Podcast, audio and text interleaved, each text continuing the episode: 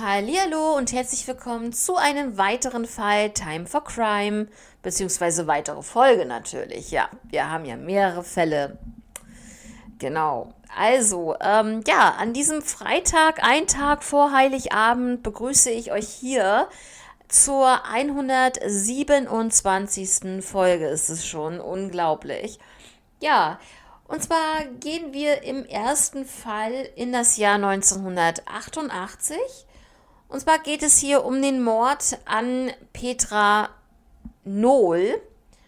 Ja, Petra wurde 1964 geboren.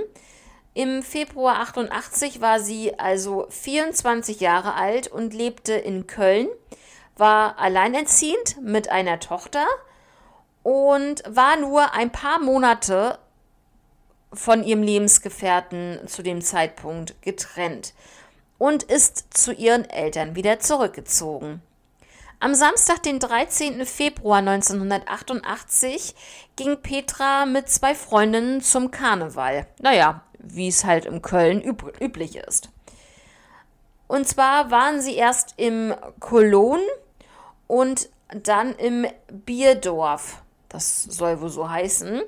Später in der Disco Charivari. Um 4 Uhr morgens äh, lieh sich Petra dann 100 D-Mark und äh, sie wollte nämlich weiterziehen in eine andere Disco und das ganz alleine.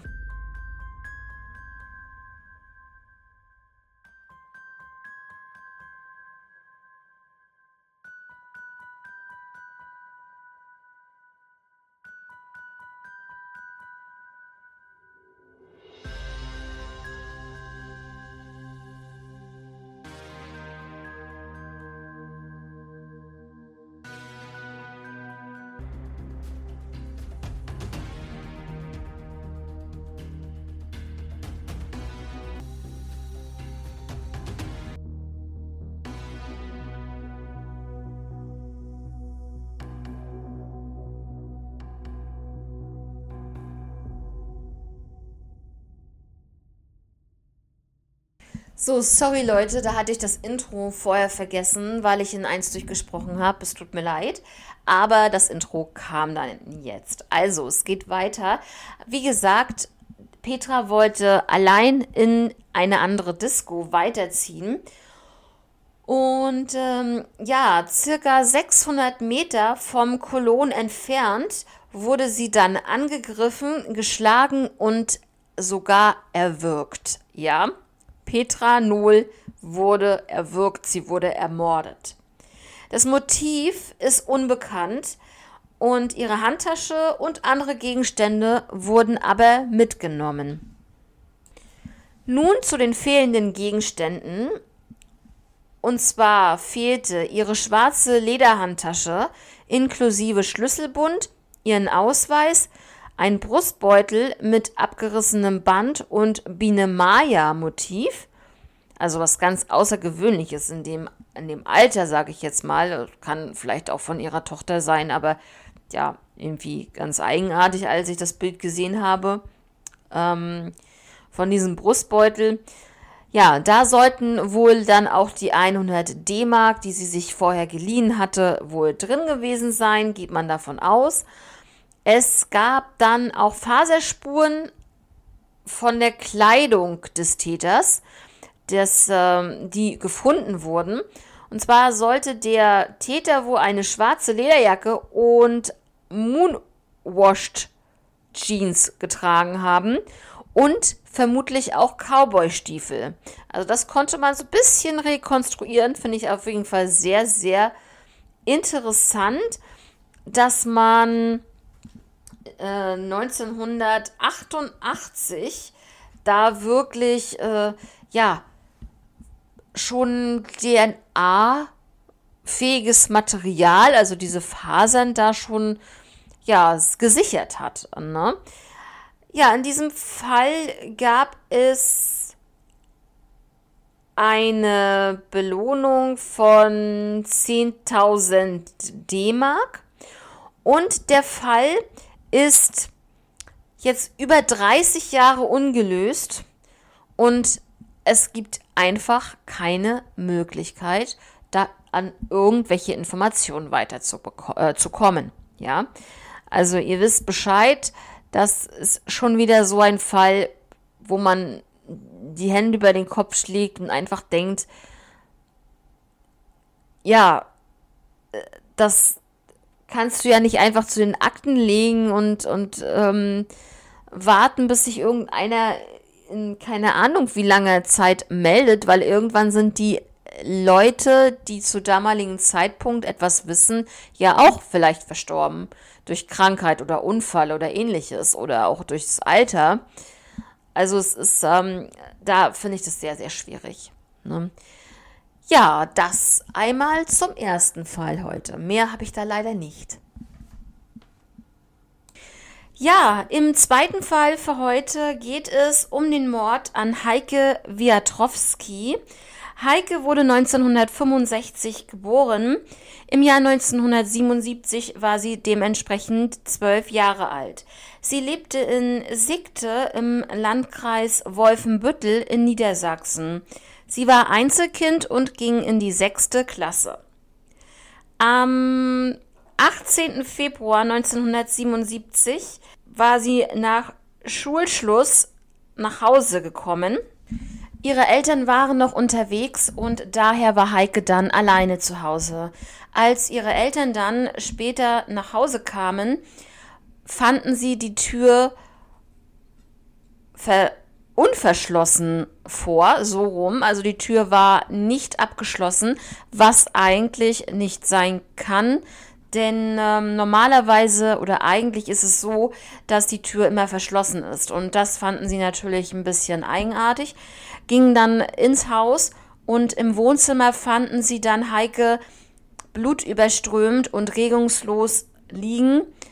Leider war alles umsonst, also jede Hilfe kam zu spät und ähm, sie riefen natürlich sofort die Polizei und ähm, da wurden natürlich auch die Spuren und die Beweise gesichert. Es ist ganz klar, die Kripo war vor Ort. Und man fand halt heraus, dass Heike an einem ja, stumpfen Gewalteinwirkung verstorben ist, unter anderem dann auch mit ganz, ganz vielen Stich- und Schnittverletzungen. Und äh, es gab wohl einen Zeugen, einen Nachbarsjungen, der will wohl Schreie gehört haben und auch Türen klappern. Und er hörte einen Mann sagen, ich höre jetzt auf. Ja, erstmal war Stillstand in diesem Fall. Also es war wirklich, man will sich das echt nicht vorstellen, wenn Eltern nach Hause kommen und die eigene Tochter dann so vorfinden. Das war so wirklich so ein, wie so ein Blutbad, also ähm, ganz schrecklich. Und vor allen Dingen, dass dann auch überhaupt nichts gefunden wurde und äh, noch nicht mal ein Tatverdächtiger, überhaupt nichts. Schon alles eigenartig. Ungefähr acht Jahre später, im Jahr 1985, wurden die Ermittlungen dann erneut wieder aufgenommen. Und äh, auch dort hat sich weiter nichts ergeben. Im Jahr 2022, in diesem Jahr, wurden die Ermittlungen wieder erneut aufgenommen. Und ähm, man vermutet, und das hat man auch damals schon vermutet, dass ähm, ja, dass ähm, der Täter aus dem persönlichen Umfeld des Opfers stammt. Ob es jetzt eventuell, ähm, es kann ja trotzdem sein, dass es ein Mitschüler war, selbst wenn er zwölf Jahre alt war, kann er mit einem Messer auch solche Wunden zufü also, ja, zufügen. Es kann Mitschüler sein, es kann, ähm, was ich mir nicht vorstellen kann, aber vielleicht ein Lehrer sein, ähm, es kann ein Verwandter sein, ein ähm, entfernter Verwandter, ein naher Verwandter ähm, und natürlich auch aus dem Freundeskreis, aus der Nachbarschaft. Also es ist hier alles möglich. Ähm, was aber wichtig ist zu sagen, dass man wohl herausfand, dass Heike ihren Täter hineingelassen hat und ähm, man daher von davon ausgeht, dass Heike den Täter kannte weil die Eltern natürlich auch gesagt haben, sie hätte nie jemand Fremdes ins Haus gelassen. Das glaube ich schon. Das ist genauso wie sie wäre nie in ein Auto gestiegen zu einer fremden Person. das haben wir schon zuhauf gehabt, ja. Und äh, deswegen denke ich auch, dass es ja womöglich wirklich jemand sein könnte, der ja, den sie kannte, der zur Familie gehört, der ein Bekannter war. Aktuell wird, wie gesagt, in diesem Fall ja Gott sei Dank noch wieder ermittelt. Obwohl die Tat jetzt schon 45 Jahre her ist, wird es trotzdem noch weitergehen und ich hoffe, es geht so weit, dass man dann auch irgendwann den Täter findet, selbst wenn der Täter nicht mehr unter uns weilt. Das muss man auch dazu sagen. Das ist ganz wichtig, denn ähm, es gibt auch ganz viele Taten, die durch DNA gelöst werden können, aber nicht durch die DNA des Täters selbst, sondern durch die DNA von einem Familienmitglied des Täters, ein entfernter Verwandter, der auf dieser speziellen Seite, wenn man jetzt so nach ähm, Vorfahren sucht, kann man da auch seine DNA hinschicken und registrieren lassen. Und auch natürlich auf dieser Plattform sucht die äh, Polizei. Und ähm, das gibt es ja nicht nur in Amerika, das gibt es ja auch hier in Europa oder auch in Deutschland allgemein ja auch. Und äh, da hofft man natürlich immer, dass man dann vielleicht wirklich einen entfernten Verwandten des Täters ausfindig macht und somit dann auch den Täter, ähm, ja, de dem Täter einfach einen Namen gibt, wenn man das so sagen darf. Ja, mehr habe ich in diesem Fall leider nicht. Also es ist auf jeden Fall wirklich sehr, sehr schlimm. Die zwölfjährige Heike einfach so im Wohnzimmer der Eltern wohl überfallen und erstochen. Und also man will sich das wirklich nicht vorstellen und auch gerade die Eltern, man findet doch gar keine Ruhe. Ich meine, die Eltern sind sicherlich schon äh, verstorben, gehe ich davon aus. Ich weiß es nicht, ich habe es nicht rausgefunden, aber man kann davon ausgehen, nach 45 Jahren, dass die Eltern vielleicht schon verstorben sind und ähm, durch andere Umstände natürlich auch. Und ja, also das ist, finde ich auf jeden Fall ganz, ganz tragisch, dieser Fall. Ich habe jetzt noch einen dritten Fall für euch rausgesucht, weil das auch ein relativ kurzer Fall auch ist. Und dann dachte ich mir, den hänge ich jetzt noch hier mit dran. Und zwar geht es hier auch um einen Mord. Und zwar um den Mord an Josef Hellinger aus dem Jahr 2003. Ja, genau. Also, Josef Hellinger war im Jahr 2003 86 Jahre alt. Er wurde 1917 geboren und war natürlich bereits schon Rentner. Er lebte in einem Haus in Flörsheim am Main und lebte dort sehr zurückgezogen und aber auch für sein Alter sehr selbstständig. Man muss dazu sagen, er hatte einen Notfallknopf aber er benutzte ihn anders, als es im Normalfall ist. Im Normalfall, habt ihr bestimmt schon gehört, benutzt man so einen Notfallknopf, wenn wirklich ein Notfall eintritt, wenn man jetzt wirklich umgefallen ist. Ähm, natürlich hofft man dann in dem Moment, dass man dann ähm, in der Position, äh, in der man dann ist, dass man auf diesen Knopf irgendwie drücken kann. Am besten wäre es natürlich, wenn man den äh, immer so ähm, am Körper trägt, ja. Ähm, bei ihm war es der Fall so, dass er zweimal am Tag diesen Notfallknopf drücken musste oder sollte. Denn da erst, also dann diese, diese Notfallzentrale wusste dann, dass es ihm dann gut geht, ja. Also so wurde, weil er halt äh, alleine lebte und so hatte man sich da verständigt. Ähm, genau, dieser Notrufknopf war vom DRK und er hat halt morgens und abends drauf gedrückt und da wusste man, wunderbar, dem Josef geht es gut. Am Freitag, den 15. August 2003, morgens um 5.48 Uhr, hat er dann das letzte Mal diesen Knopf gedrückt. Dann wusste man definitiv so von der Zeitspanne her, einiges, ähm, was an diesem Tag vorgefallen ist. Und zwar um 11.30 Uhr bekam er Besuch von einem Nachbarn, der ihm Einkäufe vorbeibrachte. Dann hat er Mittag gegessen daraufhin und ähm, ja, zwischen 18 Uhr und 0 Uhr wurde er dann wohl von einem oder mehreren Tätern in seiner Wohnung überfallen und getötet. Und zwar ist das wie folgt abgelaufen. Er ähm, wurde mit Kabelbindern an Händen und Füßen und auch am Hals- und Mundbereich gefesselt. Und ähm, es gab dann ein Küchenmesser, welches verwendet wurde und ihm in die rechte Brustseite gestochen wurde. Und das überlebte er leider nicht. Erst Tage später wurde er dann gefunden. Und ähm, ja, auch alleine dieser Kabelbinder um den Hals war halt wirklich sehr, sehr fest und ja, also man hat dann in der Autopsie wo feststellen können, dass Josef dann dadurch, durch diesen Kabelbinder am Hals, qualvoll erstickt ist. Ja, die Tatwaffe war, wie gesagt, dieses Küchenmesser. Das war ungefähr 30 Zentimeter lang. Das finde ich schon wirklich ein echt, wirklich mordsmäßiges Küchenmesser. Also äh, man hört ja immer schon so 15 Zentimeter, aber das ist ja nur die Hälfte davon, von dem, was jetzt benutzt wurde in diesem Fall. Also 30 Zentimeter ist echt wirklich sehr, sehr heftig.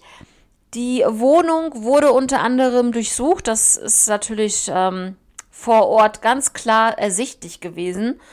Und äh, man nahm wohl mehrere Sparbücher mit.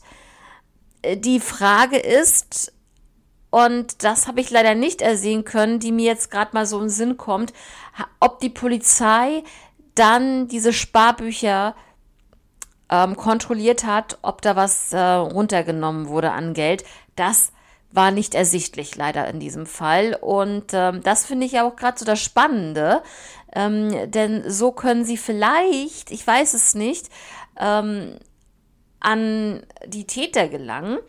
Ähm, ich weiß nicht, wie das, äh, wie das so vonstatten geht, wenn man dann jetzt ein Sparbuch auflösen will, ob man dann wirklich ähm, auf diesen Namen ist ja dieses Sparbuch ähm, geschaltet und ob man dann mit Personalausweis dann sich ausweisen muss, um dann vom Sparbuch was herunterzuholen äh, an Geld. Also das würde mich auch nochmal interessieren.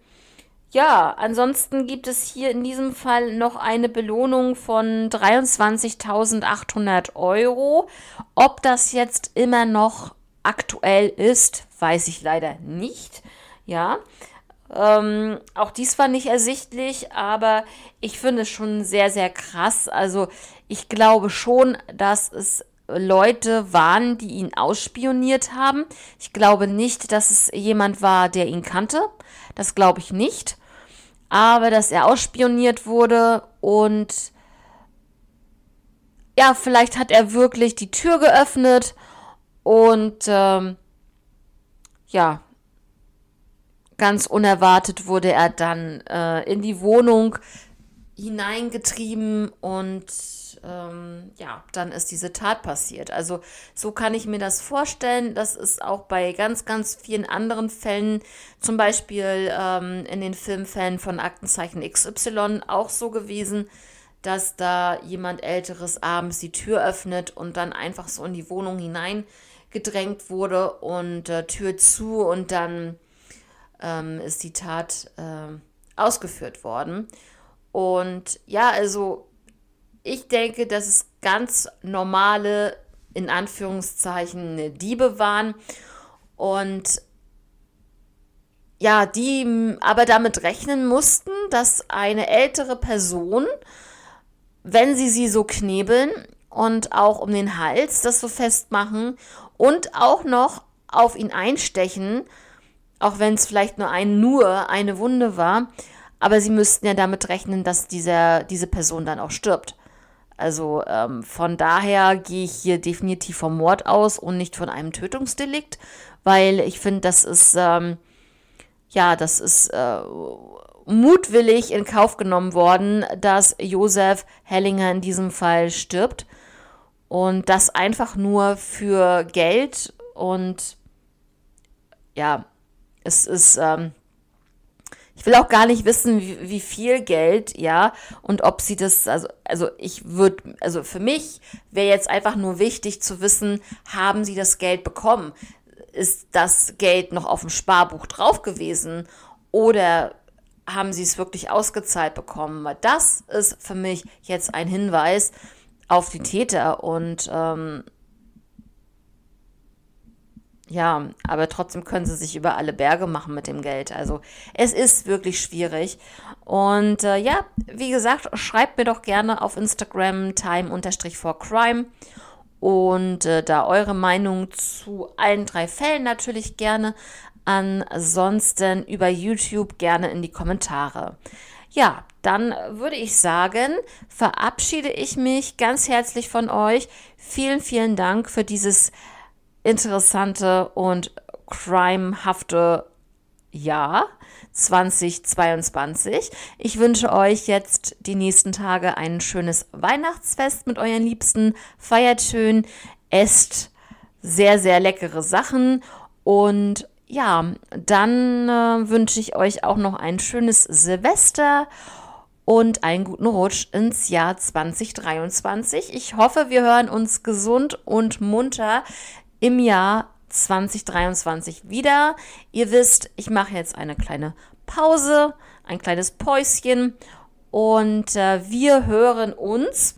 Am 6. Januar bin ich wieder für euch da an einem Freitag wieder. Da geht's dann los. Ja, und bis dahin wünsche ich euch jetzt eine schöne, besinnliche Zeit. Feiert schön, habt ein schönes Silvesterfest, einen guten Rutsch wie gesagt. Und bis zum 6. Januar. Ich freue mich ganz doll auf euch. Bis dahin, macht es gut, passt auf euch auf. Ciao.